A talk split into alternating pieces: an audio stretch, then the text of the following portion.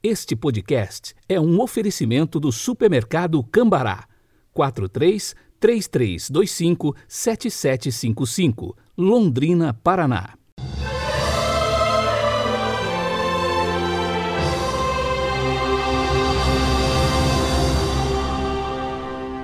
Quarta-feira, 16 de junho de 2021. A cor litúrgica de hoje é o verde e o pensamento de Santa Teresa dos Andes. Abre aspas. A comunhão é um céu na terra para a alma. Tiremos Jesus de sua fria prisão e o abriguemos em nosso coração, tão pobre, mas cheio de amor. Fecha aspas.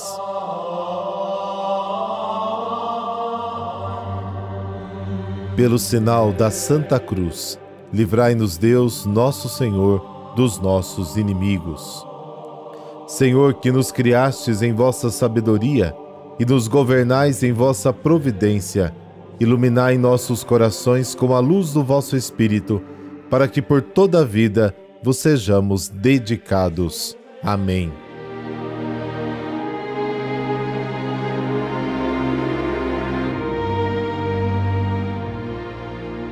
Mateus capítulo 6, versículos de 1 a 6 e de 16 a 18. Naquele tempo, disse Jesus aos seus discípulos: Ficai atentos para não praticar a vossa justiça na frente dos homens, só para serdes vistos por eles. Caso contrário, não recebereis a recompensa do vosso Pai que está nos céus. Por isso, quando deres esmola, não toques a trombeta diante de ti, como fazem os hipócritas nas sinagogas e nas ruas, para serem elogiados pelos homens. Em verdade vos digo, eles já receberam a sua recompensa. Ao contrário, quando deres esmola, que a tua mão esquerda não saiba o que faz a tua mão direita, de modo que a tua esmola fique oculta. E o teu pai, que vê o que está oculto, te dará a recompensa. Quando orardes, não sejais como os hipócritas, que gostam de rezar em pé nas sinagogas e nas esquinas das praças, para serem vistos pelos homens. Em verdade vos digo, eles já receberam a sua recompensa. Ao contrário, quando tu orares, entra no teu quarto, fecha a porta e reza ao teu pai que está oculto, e o teu pai, que vê o que está escondido, te dará a recompensa. Quando jejuardes, não fiqueis com o rosto triste como os hipócritas. Eles desfiguram o rosto para que os homens vejam que estão jejuando. Em verdade vos digo, eles já receberam a sua recompensa. Tu, porém, quando jejuares, perfuma a cabeça e lava o rosto, para que os homens não vejam que tu estás jejuando, mas somente teu Pai que está oculto. E o teu Pai, que vê o que está escondido, te dará recompensa. Palavra da salvação, glória a vós, Senhor.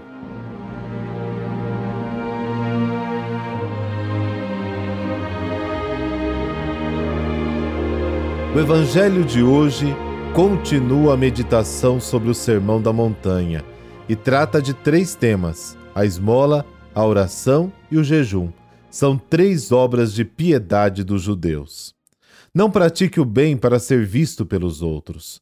Jesus critica aqueles que fazem boas obras para serem vistos pelos homens. Ele pede para construir a segurança interior não naquilo que fazemos para Deus, mas no que Deus faz por nós. Do conselho que ele dá, surge um novo tipo de relação com Deus. O teu pai, que vê o que está oculto, te recompensará. O teu pai sabe o que precisas antes de lhe pedires.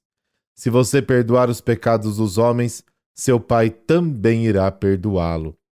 E um novo caminho que agora se abre para acessar o coração de Deus Pai. Jesus não permite que a prática da justiça e da piedade seja utilizada como meio de autopromoção perante Deus e perante a comunidade. Como praticar a esmola? A esmola é uma forma de partilha muito recomendada pelos primeiros cristãos. Quem pratica a esmola e partilha para se promover perante os outros merece ser excluído da comunidade, como aconteceu com Ananias e Safira, Atos dos Apóstolos, capítulo 5.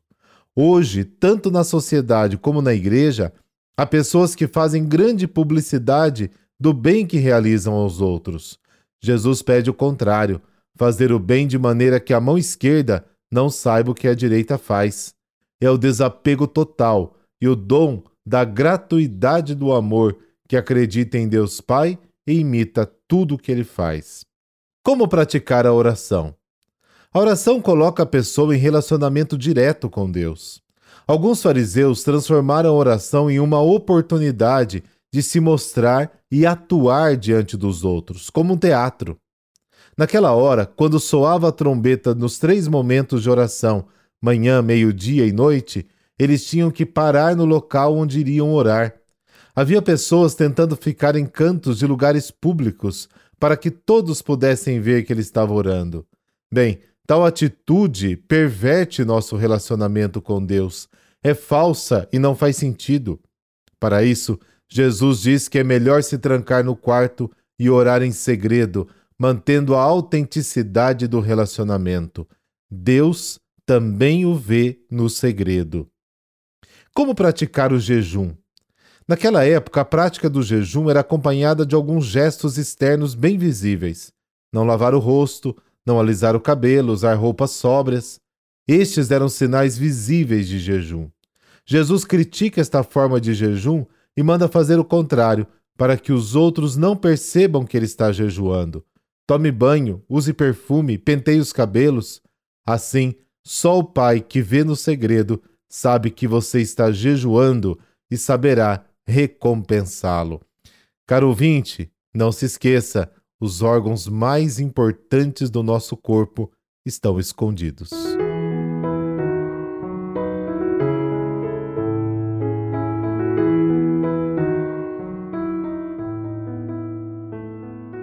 E hoje a igreja celebra dois santos, Julita e Ciro. Julita vivia na cidade de Icônio, atualmente Turquia. Ela era uma senhora riquíssima, da alta aristocracia e cristã, que se tornara viúva logo após ter dado à luz a um menino. Ele foi batizado com o nome de Ciro. Tinha três anos de idade quando o sanguinário imperador Diocleciano começou a perseguir, prender e matar cristãos. Julita, levando o filhinho Ciro, tentou fugir, mas acabou presa. O governador local, um cruel romano, tirou-lhe o filho dos braços e passou a usá-lo como elemento a mais à sua tortura.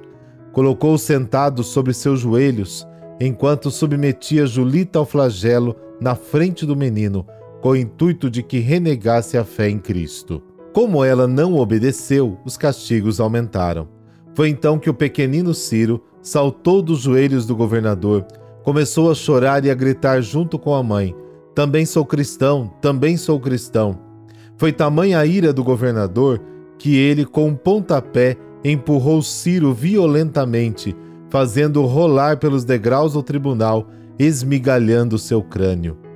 Conta-se que Julita ficou imóvel, não reclamou nem chorou, apenas rezou para que pudesse seguir seu pequenino Ciro no martírio e encontrá-lo o mais rápido possível ao lado de Deus.